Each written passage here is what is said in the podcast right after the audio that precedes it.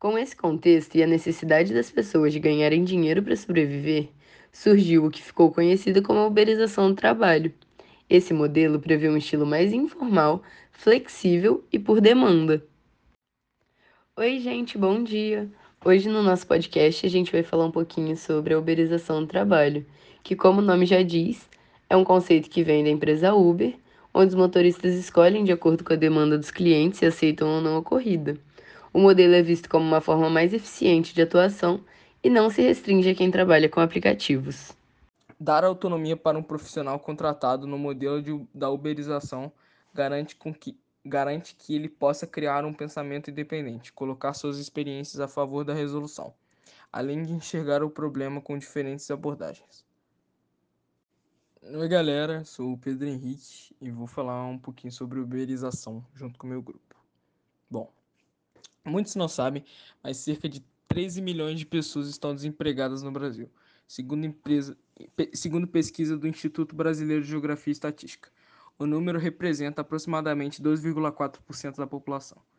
Com um cenário pessimista para empregos formais, as pessoas buscam alternativas de trabalho, seja para garantir alguma forma de sustento ou complementar a renda.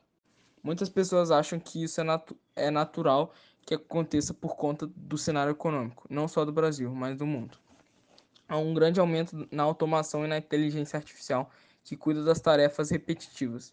Isso faz com que aumente a demanda por um novo tipo de trabalho, onde as próprias pessoas que querem ter uma nova rotina, com autonomia nas tarefas e a possibilidade de optar por quando querem trabalhar. A flexibilidade permite que o melhor especialista seja contratado para sua demanda. Afinal de contas, ele poderá trabalhar em diferentes projetos ao fazer sua gestão de tempo. Além do encaixe na agenda, essa também é uma ótima forma de economia para pequenos negócios. Essa nova forma de trabalho traz várias vantagens. Todos os profissionais podem ser notados e comparados em plataformas específicas, garantindo que possam ser valorizados por seus diferenciais e que os contratantes encontrem justamente o perfil de especialista que precisam. É muito mais simples contratar um profissional neste modelo. Processos seletivos, exames admissionais e várias outras burocracias são eliminadas, encurtando a distância entre a escolha do profissional ideal e o início de suas contribuições. Com muitos profissionais disponíveis no mercado, existe um aumento natural da competição, não só pelo número de concorrentes por uma mesma demanda, mas também pela legitimação de quem é mais ou menos qualificado. Nesse sentido, mesmo que alguns profissionais rifem suas horas de trabalho para conseguirem os trabalhos, as empresas focadas em qualidade vão contratar aqueles que correspondem às suas exigências, independentemente de qual seja o valor do seu trabalho. No Uber, por exemplo, a companhia fica com a porcentagem do valor cobrado, cobrado por uma corrida. E tudo isso sem oferecer uma contrapartida substancial para o motorista parceiro, além de conectá-lo a pessoas que demandariam a sua força de trabalho. A propaganda feita por empresas desse setor, especialmente por companhias como Uber, dá, conta, dá, dá conta de que estaria libertando o trabalhador, fazendo que ele se tornasse o próprio, próprio patrão. Contudo, a realidade é que pode ocorrer é justa, justamente uma ampliação da jornada sem a cobertura de leis trabalhistas, ocasionando a precarização da força de trabalho. A economia digital e sua concorrência também exige que os profissionais estejam em constante aprimoramento, seja por meios formais, seja pelas experiências que adquirem ao trabalhar em diferentes projetos. Essa riqueza de conhecimento e seu compartilhamento, é claro, favorecem, é claro, favorecem ainda mais o processo inovador para criar novas soluções.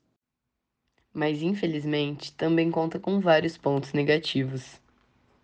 A tendência ao monopólio é extremamente evidente. No caso do Uber, por exemplo, a falta de transparência da empresa em relação ao algoritmo utilizado para determinar o preço das corridas é absurda.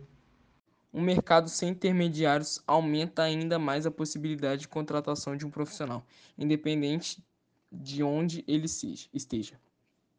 Um médico em Sorocaba pode contratar uma secretária virtual que mora em Vitória e oferece seu trabalho de acordo com a necessidade de, um, necessidade de uma plataforma desenvolvida em Fortaleza por, um, por uma startup cadastrada em um escritório virtual. virtual.